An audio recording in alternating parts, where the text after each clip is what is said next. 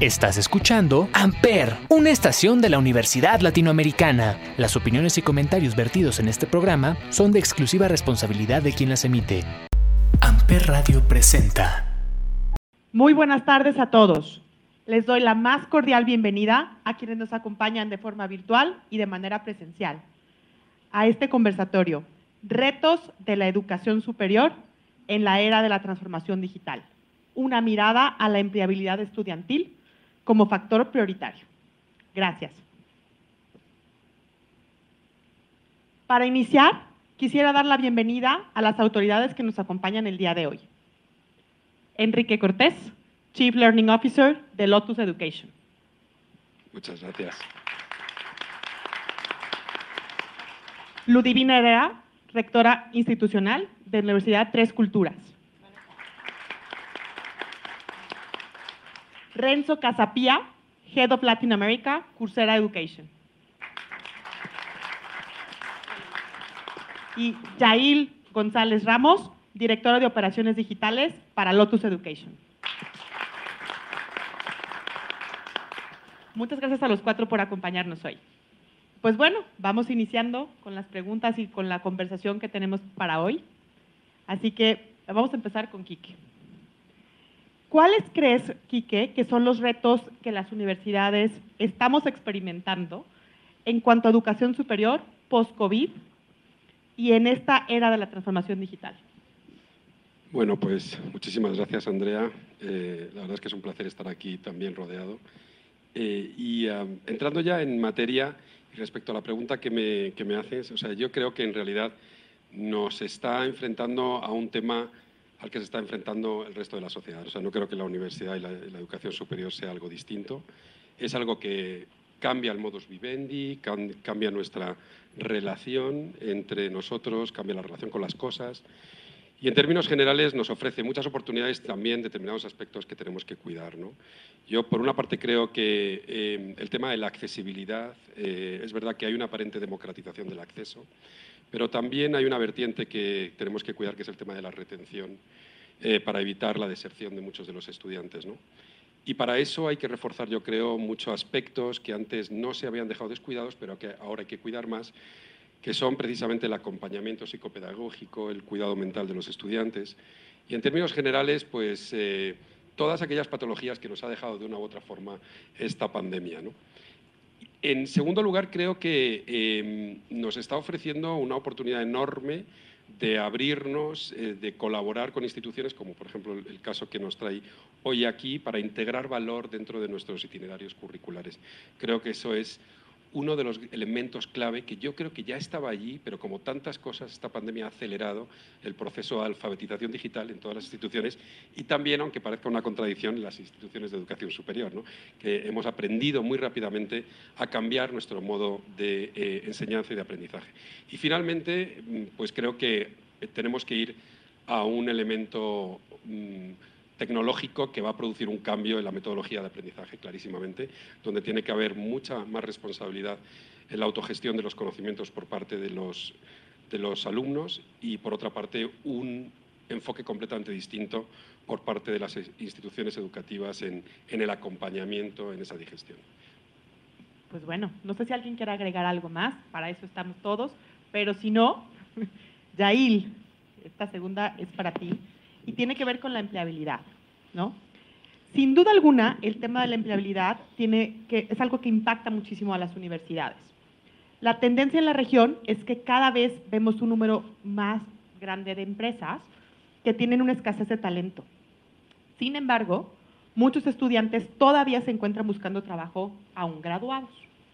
Desde tu punto de vista, ¿por qué crees que existe esta brecha y cómo podemos los líderes y las universidades eh, acortarla y ayudar en esta, en esta educación profesional, educación a distancia, educación en línea, apoyar la empleabilidad de los estudiantes. Gracias, Andrea.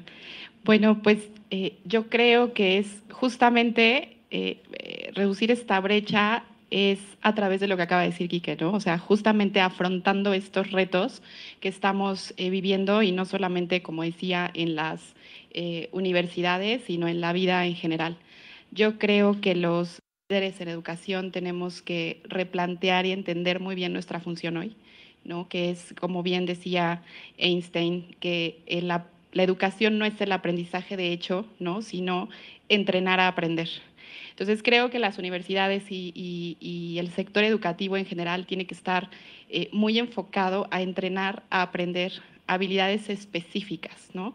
a eh, crear los ambientes, los contextos, las modalidades de estudio, ¿no? que hoy vemos que, que, ya todos, todos hablamos de educación en línea, educación digital, de educación híbrida, ¿no? son como términos que en su momento eh, pues sonaban por ahí e inclusive habría, había como cierto escepticismo y bueno, pues hoy estamos viendo que es una realidad y lo que nos acompaña. Entonces yo creo que las, las instituciones de educación superior eh, tenemos que, que fungir como promotores, ¿no? De poder entrenar a nuestros estudiantes en habilidades como, pues, pensamiento crítico, ¿no? análisis información, de información, eh, innovación, eh, eh, influencia en otros también, relaciones interpersonales. ¿no? Yo creo que eso es lo que tenemos que hacer, nuestros programas, nuestros contenidos, nuestros modelos, ¿no? inclusive ya no tendríamos que estar pensando solamente en contenidos largos, vamos a decirlo así, ¿no? licenciaturas, maestrías, estamos hablando de contenidos en todos los formatos y creo que tendrían que estar enfocados pues más hacia hacia justamente entrenar a nuestros egresados en lo que el mundo real necesita, ¿no? Entonces, creo que esa es eh, nuestra responsabilidad, digo, más que, lo que tenemos que hacer, es creo que una responsabilidad que tenemos con, con, la sociedad y justamente el poder reducir esa brecha de empleabilidad, pues es porque las empresas están demandando eso, ¿no? Entonces, pues bueno, para mí es fundamental que asumamos y entendamos este nuevo rol de la educación. Muchísimas gracias. ¿Alguien que quiera hacer algún comentario de lo que acaba de comentar Yair? Bueno, si no, vamos con Ludi. Ludi, desde tu punto de vista, ¿cuáles son los principales desafíos para brindar educación basada en habilidades dentro de las universidades? Gracias, Andrea, por la invitación y, buenas tardes a todos. Eh, realmente va muy en la línea de lo que estaba mencionando eh, Yail y obviamente inicialmente Quique. Eh, a lo largo de los años ha habido muchas técnicas didácticas que se han estado desarrollando para que aprendan los estudiantes. Empezamos con el método de caso, que aprendizaje basado en problemas, aprendizaje basado en proyectos, y cada vez más se orientan precisamente a este aprendizaje vivencial, a todas esas, al desarrollo de habilidades que nos llevan a diferenciarnos de las máquinas. Es decir, eh, lo que les llaman soft skills, que de soft no tienen nada, porque más bien sería como power skills, que es esta parte que te da poder y que representa más la diferenciación que tienes en un, lugar de trabajo, como te desempeñas. Entonces, todo este tipo de habilidades, Andrea, yo considero que es el reto mayor. ¿Cómo vamos a integrar a nuestros estudiantes este conocimiento que es más de índole vivencial? y que nos mueve de un aprendizaje más instruccional al que estamos acostumbrados hacia un aprendizaje mucho más orientado a la creación de conocimiento. Y como decía Benjamin Franklin, eh, dime y olvido, enséñame y recuerdo, pero involúcrame y aprendo. Yo, yo diría eso. Claro, no podría estar más de acuerdo con esa última frase. Renzo, bienvenido y gracias otra vez. Eh, desde la mirada de Coursera, ¿qué herramientas específicas son las que los estudiantes de hoy necesitan para insertarse en el mundo laboral de los nuevos tiempos? Muy bien, pues muchas gracias por, por invitarme. Es un honor estar aquí. Creo que Coursera tiene una una particularidad y una ventaja eh, muy importante en el sentido de entender lo que los usuarios están buscando. Tenemos cerca de 100 millones de usuarios alrededor del mundo, eh, personas como todos nosotros que estamos buscando una habilidad específica, algo que necesitamos aprender, sea para encontrar un trabajo, para cambiar de trabajo o para cambiar de carrera. Eh, y es increíble si hoy preguntamos alrededor del mundo, hay entrevistas Gallup que dicen que eh, solamente un 40% de las personas que hoy están empleadas están contentas con lo que están haciendo. Quiere decir que hay otro 60%, y no, hablemos ya, eh, como habló Yael, de todas estas personas que están buscando trabajo y que necesitan ser empleables, pero hablando de las personas que ya están en centros de trabajo y que quieren buscar una nueva habilidad. Nosotros hacemos esa lectura del mercado y lógicamente nos interesa mucho y nos enorgullece mucho trabajar con organizaciones como Grupo Lotus y las universidades que lo componen en acercar esas habilidades a los alumnos. Habilidades como analytics, data analytics, análisis de datos, marketing digital, eh, habilidades como eh, todo lo que son eh, cyber, cybersecurity, ciberseguridad, son habilidades que están muy claras en la lista de, preferencias. Incluso está coreano como una habilidad que buscan mucho los mexicanos.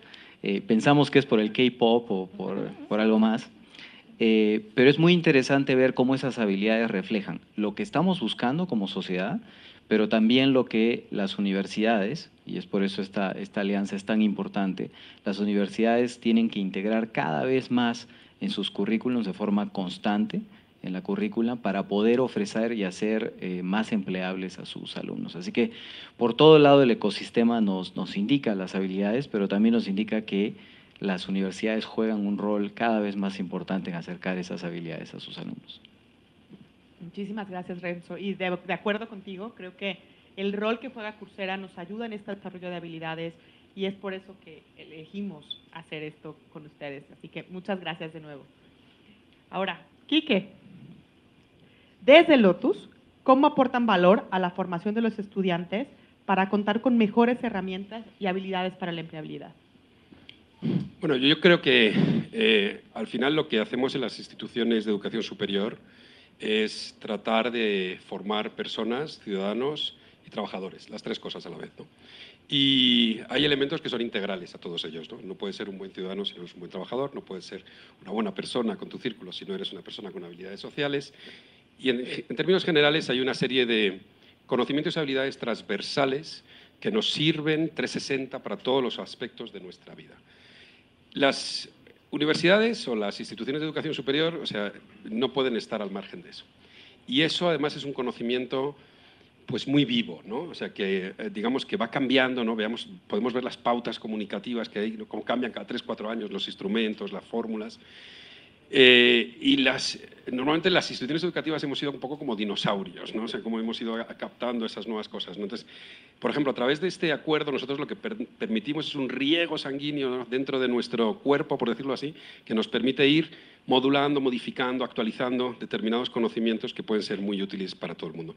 En el propio modelo educativo que, que nosotros pretendemos eh, implantar con, con, éxito, pues hay esa triple dimensión, ¿no? Por una parte, lo que es el 30-30-40, pues una parte, digamos, que es integral, ¿no? Que afecta a todas las habilidades que tenemos, pues repito, ¿no? Como ciudadanos, como personas y como profesionales. Y luego tenemos otras que, que están más destinadas a las áreas disciplinares o profesionales, ¿no? Al final, esto no es una dicotomía clásica ¿no? entre el saber o el hacer, ¿no? O sea, yo creo que hay que saber hacer, ¿no? Y para eso hay que saber hacer en todas las disciplinas de nuestra vida, en todos los aspectos, y en general, pues convertirnos en personas integrales para ser un buen trabajador, pero no ser un mal padre o ser un mal amigo, ¿no? Para ser un buen comunicador y además eh, ser una persona afectiva y empática. Yo creo que todas esas habilidades transversales vistas desde un prisma u otro nos ofrecen un valor añadido, un valor agregado en nuestro desarrollo personal, profesional y también cívico, ¿no? Y entonces, pues, ¿cómo voy a ver eso? Pues como un elemento esencial. No podemos tener buenos médicos que sean malas personas, no podemos tener eh, arquitectos que no tengan elementos estéticos y afectivos, ¿no? ¿no? podemos tener urbanistas que no entiendan la comunidad, o sea, en términos generales es aportar capas de valor eh, en nuestras disciplinas. Muy bien. Y voy a retomar un punto que, comentaba ahorita Quique, y yo creo que tanto Yair como Ludi te pueden, y tú también, eh, sobre todo para entrar en esta parte del 30-30-40 que mencionabas. Creo que es importante que quien nos está viendo y quien está por acá pueda entender qué significa este modelo 30-30-40. Lo mencionaste el, primer 30, pero si le ayudan a complementar tanto Ludi como Jair, que lo conocen también, eh, ¿de qué se trata este modelo, Ludi? ¿Cuáles son los objetivos que tenemos eh, dentro de Lotus con este modelo y qué es lo que queremos lograr y cómo Coursera, de la mano de nosotros, nos va a ayudar a, a lograr? Claro que sí. Nosotros tenemos este modelo educativo, que es un modelo Lotus para todas nuestras marcas, que tiene tres componentes, como lo mencionaban. La primera parte tiene que ver con que la gente se involucre, con que se emplee, con que empiece a usar las cosas para realmente sacarle provecho. La segunda parte, bueno, le llamamos allá empléate con tu carrera. En la segunda parte, que tiene que ver con ya conocer qué es lo que vas a hacer a lo largo de esta carrera profesional, es que te enamores, que te involucres, que uses todas las herramientas y para eso tenemos muchos componentes, tanto académicos como extraacadémicos que enriquecen. Tenemos internacionalización, tenemos clases de espejo con universidades en Latinoamérica, en España, eh, tenemos también actividades eh, vivenciales, como pueden ser campamentos para que puedas practicar lo que estás estudiando. Tenemos también, obviamente, componentes eh, digitales que nos ayudan y obviamente hoy estamos en esta tarde celebrando esta alianza con Coursera, que es una gran riqueza también, poder acceder a un mundo de conocimiento de las mejores universidades del mundo, realmente es, es una riqueza intangible. Entonces, no solamente es un componente netamente instruccional, tenemos un componente vivencial y un componente también de, ¿por qué no decirlo?, de disfrute, de que puedas gozar estar estudiando con nosotros. Básicamente eso se trata. Y la última parte tiene que ver con este cierre de qué vas a hacer profesionalmente y cómo vas a redondear tu carrera en algo que sea útil para la sociedad, para México y para el mundo. Muchísimas gracias. Pues bueno, creo que estuvo muy clara la explicación. Muy bien, entonces, eh, sigamos con, las, con la conversación un poco, ¿no? Eh, desde tu punto de vista, ¿por qué crees que es esencial la incorporación de nuevas herramientas y plataformas digitales para respaldar las habilidades.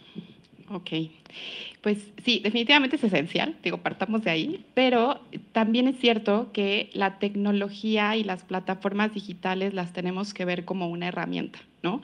No es, no es el eje. O sea, finalmente van a, soportar y nos van a permitir tener acceso a, conocimiento, a generar conocimiento. Inclusive la tecnología hoy ha replanteado la forma en la que se genera conocimiento, ¿no? Entonces, en la forma en la que lo asimilamos, la forma en la que lo aprendemos, definitivamente. Sin embargo, no debemos perder de vista, y lo comentaba Quique al principio, que justamente en este contexto en el que estamos viviendo, pues eh, sumamente tecnológico, ¿no? El papel del acompañamiento es fundamental, ¿no? El, poder combinar el elemento tecnológico con el factor humano y que eh, justamente no perdamos de vista, ¿no? El, rol inclusive del, de los propios profesores, ¿no? Y aquí voy a, voy a ponerme de defensora del rol del, del, profesor, que también se tiene que replantear con la tecnología, ¿no? y convertirse en un facilitador. Eh, ¿Cuántas veces hoy un profesor pues, no entra a un salón de clases y seguramente sus alumnos saben más que él? ¿no? Entonces, tenemos que eh, justamente también eh, formar y capacitar a nuestros, a nuestros profesores en ese sentido para que puedan hacer uso de esta tecnología y de estas plataformas digitales que realmente contribuyan al aprendizaje, al aprendizaje continuo, que hay que tomar en cuenta que la tecnología nos da esa ventaja, ¿no? que al final eh, se actualiza inmediatamente, o sea, no es como un libro que se publicaba y a ver cuándo esperabas la próxima edición, ¿no? Esto es, eh, la actualización es constante eh, por otro lado, la inmediatez, ¿no? a la que tú tienes acceso a la información, pues también. Pero también, y, regreso un poco a lo que comentaba al principio, eh, en nuestro rol de, de, líderes de educación es justamente ahora que tenemos acceso a tanta información, pues la formación en habilidades específicas como de pensamiento crítico para justamente identificar qué de todo ese conocimiento, qué de toda esa información es la que te sirve, pues resulta, resulta básico, ¿no? Entonces, bueno, sin duda eh, eh, tenemos que, adaptarnos, tenemos que no solamente eh, hacer uso de ella, pero también entenderla pues como una herramienta que pues, nos va a permitir todo, ¿no? O sea, replantear en, todos los sentidos y que nos va a ayudar pues justamente a, a poder generar estas habilidades que estamos buscando en nuestros egresados. Muchas gracias. A ver, Ludi, ¿cómo puede América Latina seguir siendo competitiva a nivel internacional, ofreciendo más educación digital? Bueno, América Latina es, digamos que, una realidad compleja porque los países tienen diferentes necesidades, digamos que es una realidad heterogénea, no podríamos decir que son de la misma forma las necesidades de los países. Sin embargo, lo que podemos ver es que las agendas, de acuerdo eh, a las necesidades o prioridades educativas, se relacionan principalmente, y ahí sí podríamos decir algo en general, en tres líneas. Primero, educación de calidad. Que permita no solamente los resultados eh, académicos, sino también eh, de este desarrollo de las habilidades blandas o de las eh, habilidades del siglo XXI, que se les llama, que es estas soft skills, power skills, que es la parte de comunicación, inteligencia emocional, pensamiento crítico, desarrollo de ideas, creatividad, etcétera. Todo este tipo de herramientas que son las que hacen realmente la diferencia entre un estudiante o una persona y otra en el ámbito laboral. Por otro lado, también está la parte de inclusión. En América Latina tenemos un gran problema para eh, acortar las brechas, las desigualdades sociales y de todo tipo, para incluir a poblaciones vulnerables, a lo mejor eh, podríamos decir incluso las, eh, las cuestiones indígenas. tendríamos que ver y hacer una educación que abrace a todos y que a todos nos genere riqueza. Y en tercer, no, no, no menos importante, pero en tercer lugar, lo que vemos es también la parte de la eficiencia. Cómo aprendemos a usar mejor los recursos humanos, económicos, eh, también a, reducir la cuestión de la deserción, que ya hablaba nuestro Chief Learning Officer al principio, eh, cómo em, reducimos también el hecho de que la gente repita las mismas asignaturas y cómo reducimos pues ese rezago educativo que desgraciadamente eh, es muy grande. Y finalmente, como para redondear esta parte, lo que yo diría es que en América Latina los grandes retos tienen que ver también con alinear todas estas políticas educativas a las políticas públicas. Sin duda alguna, ahí tenemos un gran camino por delante. Pero Renzo, eh, con la experiencia que ustedes tienen en Coursera, ¿qué consejos nos puedes dar a las universidades para que el desafío de actualizar nuestros contenidos y nuestros estudiantes estén mejor preparados en esta era, en estas épocas y en estos retos que tenemos. ¿Qué consejos nos pueden dar ustedes para que podamos aplicar? Pues yo creo que uno de los primeros pasos lo están dando, están apostando a, a, contenido de las mejores universidades del mundo, pero también de partners tecnológicos, socios tecnológicos como IBM, como Facebook, Ah, que, hoy son los que están produciendo mucho este contenido. Eh, cuando Beto mencionaba estas nuevas dinámicas en, las, en la sociedad y en las empresas, eh, hace poco tuve la oportunidad de escribir un artículo para expansión sobre cómo la relación entre los, em, los empleados, las personas que vamos a trabajar a las empresas y las empresas también ha cambiado. Si yo antes miraba al empleador como eso, como un empleador, y hoy nuestras nuevas generaciones, todas estas nuevas generaciones que van a salir de las universidades, lo ven más como un socio, como un cliente. Y, esa relación está cambiando la dinámica del el aprendizaje, de lo que las empresas también están dispuestas a dar y a buscar en términos de talento. Entonces, eh, creo que si todos nos podemos a pensar, antes de esta pandemia, si nos hubiéramos imaginado trabajar virtualmente, y ahí hablaba mucho de las herramientas tecnológicas, eh, todos hubiéramos dicho que no, que, que, sí parte de la educación lo hubiéramos podido aprender virtual, pero que no todo. Y todos, al menos a mí me tocó, tuvimos que ir el 100% de manera virtual. Entonces, cuando pensamos en estos mundos futuros, que no son tan futuros, ya están aquí, como el metaverso, como el poder de los NFTs, tenemos que pensar que si no apostamos, eh, a esa agilidad en términos de contenido, de preparación, de, habilidades que tenemos que renovar constantemente, probablemente vamos a estar muy rápido eh, fuera del, mercado. Y nuevamente esto tiene que ver también con estas nuevas dinámicas que, se dan eh, a nivel empleador. Por supuesto. Y yo creo que para redondear un poco esta respuesta, creo que Quique nos puede ayudar con su visión de la internacionalización, la empleabilidad y esta nueva era digital. ¿Cuál es la relación que ves y cuál es el papel de nuevo que jugamos nosotros como instituciones de educación superior en esta nueva realidad? Pues sí, pero si me permites, y a un riesgo de que me, echen de, aquí, pero por excederme, ¿no? Eh, pero sí que me gustaría enlazar con alguna de las ideas de Renzo que tiene que ver un poco con, con cómo enfrentarse al futuro, ¿no? Eh, la verdad es que a mí eh, me gusta mucho la literatura y lees literatura y novelas de hace 30, 40 años y te da un ataque de risa, ¿no? De cómo se esperaba en el futuro, ¿no? Entonces, el tema de la predictibilidad o las, las, bolas de cristal, la verdad es que a mí me, siempre me han resultado magníficas, ¿no? Porque al final proyectas, pues a veces tus complejos, tus ilusiones, tus ideas, pero el único que acertó era Julio Verne. O sea, en realidad lean a Julio Verne para saber cómo alguien en su momento pudo predecir el futuro.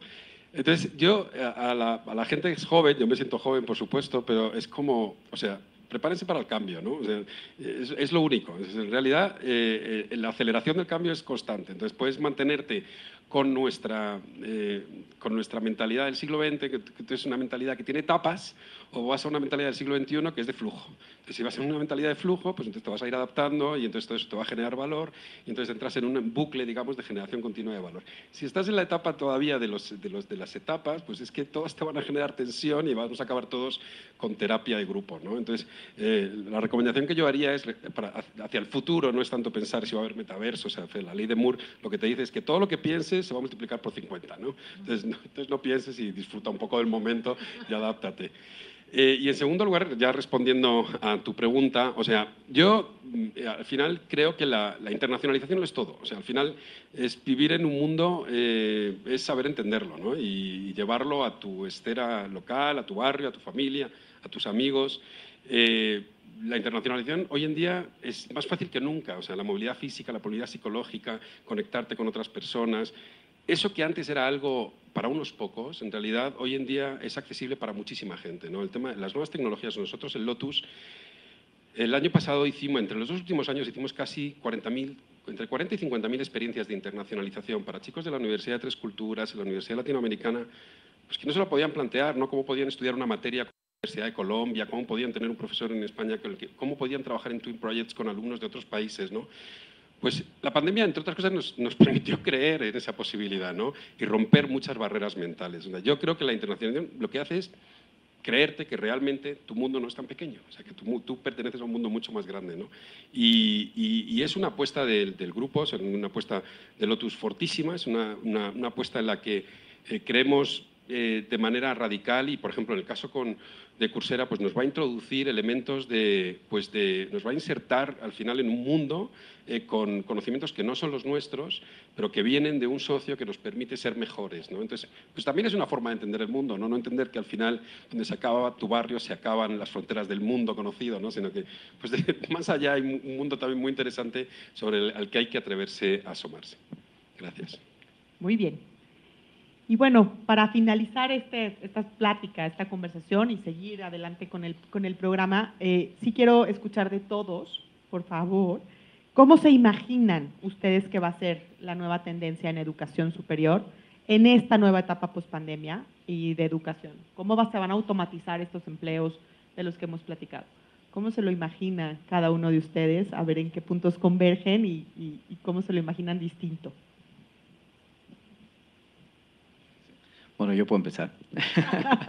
Pero se arriesgan, ¿eh? porque tengo bastante para hablar. Adelante. Eh, una de las, de las tendencias que yo creo que se van a dar claramente y lo están demostrando, si ven cualquiera de estas tecnologías que ustedes ven hoy, eh, el metaverso, blockchain, Bitcoin, todas están establecidas en una, en una base que es una concatenación de validaciones. Y creo que como yo veo el futuro de la educación es precisamente eso, una combinación de habilidades que, en las cuales la universidad va a jugar un rol predominante, eh, pero la universidad también se tiene que ver un habilitador, se tiene que volver un habilitador de otro tipo de habilidades que van a estar constantemente siendo agregadas a este blockchain de, valor, de, estudio, de formación que tiene eh, cada individuo. Entonces, esa es una que yo veo eh, bastante clara. Es como el, tema de no vamos a acabar en la universidad, la universidad va a ser un paso muy importante y luego vamos a tener que seguir formándonos y cambiando y en algún momento hasta transformándonos. ¿no? Se ponen a pensar el reto que tiene un profesional hoy donde su empresa le dice ya no vamos a fabricar de la forma que fabricábamos, eh, tu rol ya no existe, eh, vamos a tener que hacer algo diferente, esa persona tiene que llegar a casa y encontrar una forma de encontrar otra habilidad. Y eso va a marcar la, pauta de que vamos a ser personas profesionales que nunca van a dejar de aprender. Y, estas tecnologías van a ser habilitadoras de, esa, de esa, forma nueva de, vivir. Súper interesante, toda esta, toda esta nueva realidad, como decías, el metaverso y cómo se va a ir concatenando. Muchísimas gracias, Renzo. Ludi. A mí me gustaría agregar, porque eh, definitivamente coincido con lo que dice Renzo, eh, que estas tecnologías de información y comunicación son un habilitador natural. Definitivamente, como bien lo dijo Yail, es una herramienta, pero eh, sin perder de vista que somos seres humanos y que como seres humanos tenemos capacidades infinitas. Lo que tenemos que hacer como universidades es tener la mente muy abierta para el cambio, es no, digamos que no temer, arriesgarnos a probar otro tipo de, de experiencias educativas, movernos más hacia esta parte vivencial en donde llevemos a los estudiantes a retarse a sí mismos, a probarse realmente cómo utilizar estas herramientas en su beneficio y cómo utilizarlas sobre todo en el beneficio de los demás. Porque la verdadera grandeza es esa. No tanto ni las cuentas bancarias abultadas, ni la cantidad de experiencia que tengas en el mundo, ni siquiera la cantidad de credenciales que acumules. La verdadera grandeza tiene que ver con esa capacidad que tienes en transformar la vida de los demás o en hacer, aunque sea marginalmente, la vida de los demás mejor. Eso es lo que yo creo. Wow, comparto esa, esa última parte. De eso se trata la vida. Yail, ¿cómo te imaginas tú el futuro en la educación?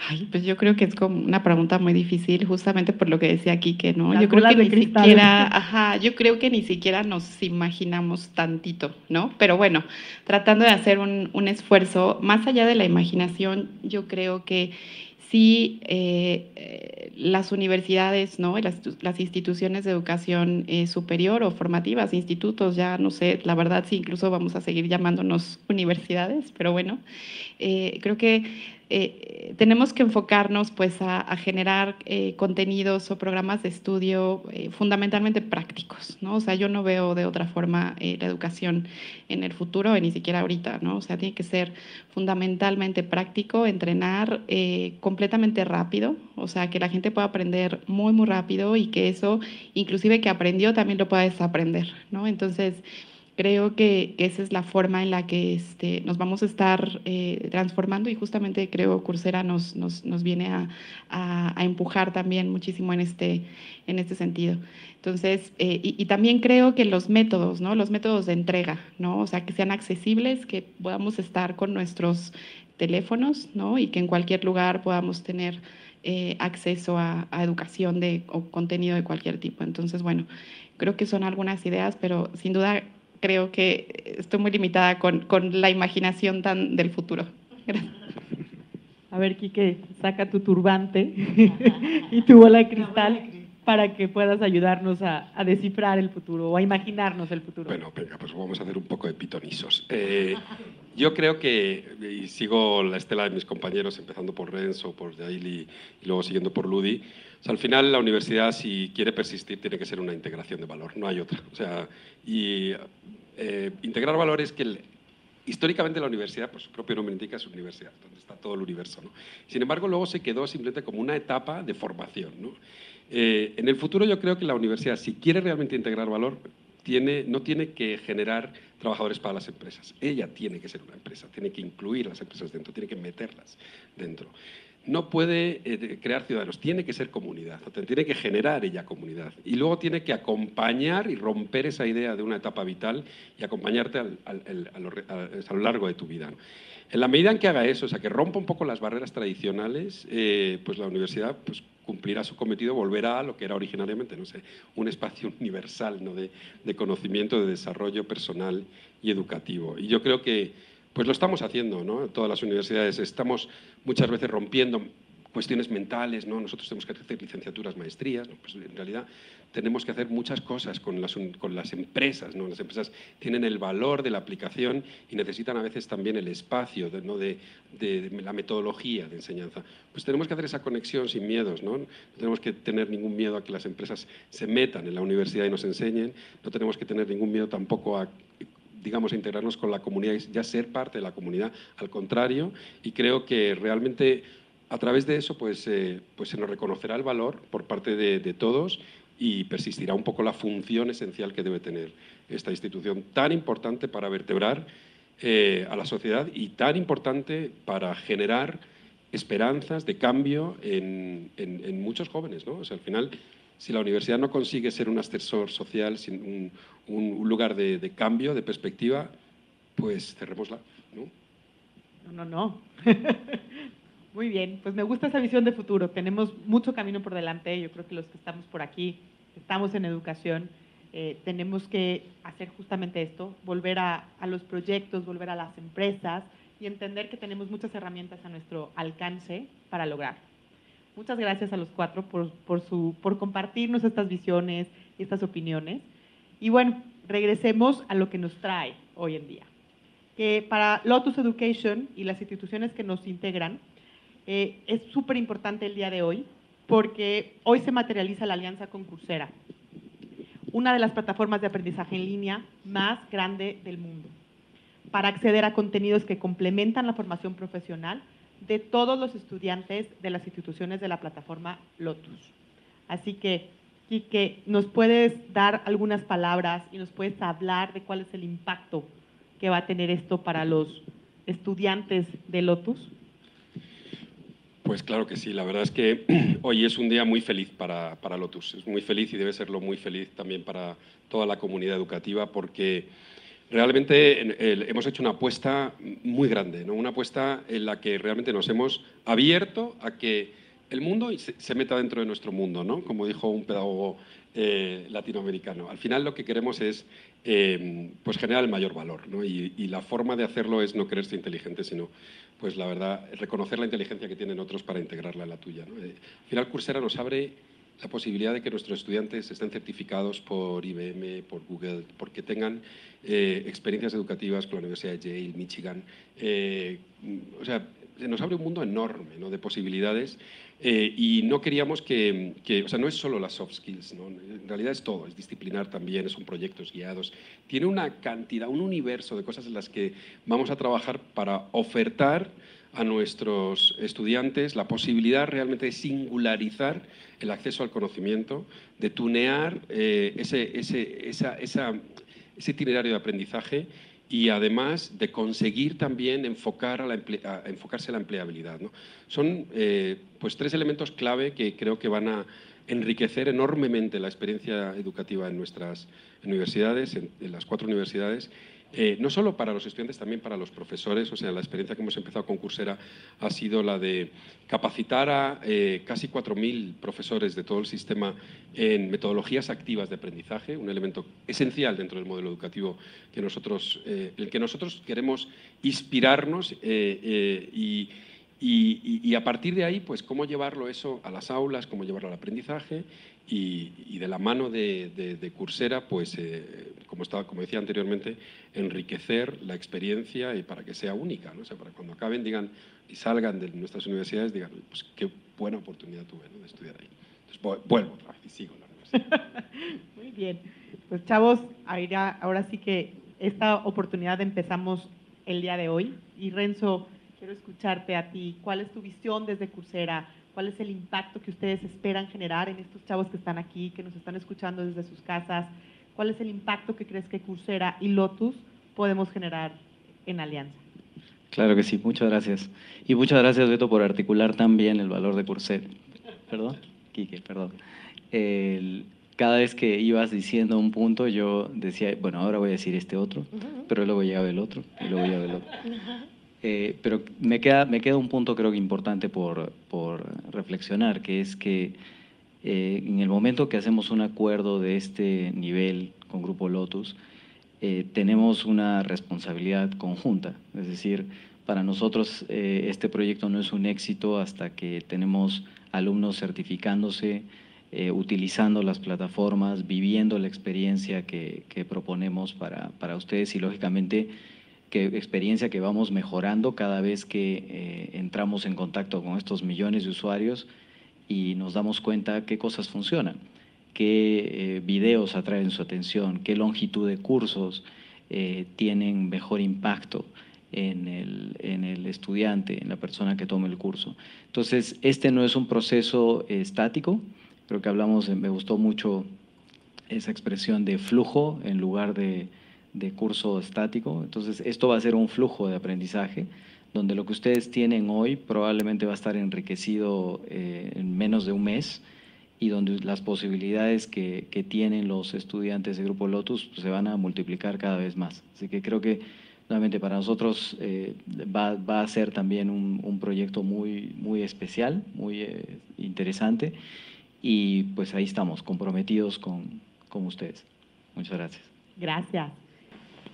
Pues de nuevo, muchísimas gracias a todos por su atención y muchas gracias por su tiempo. Hasta luego.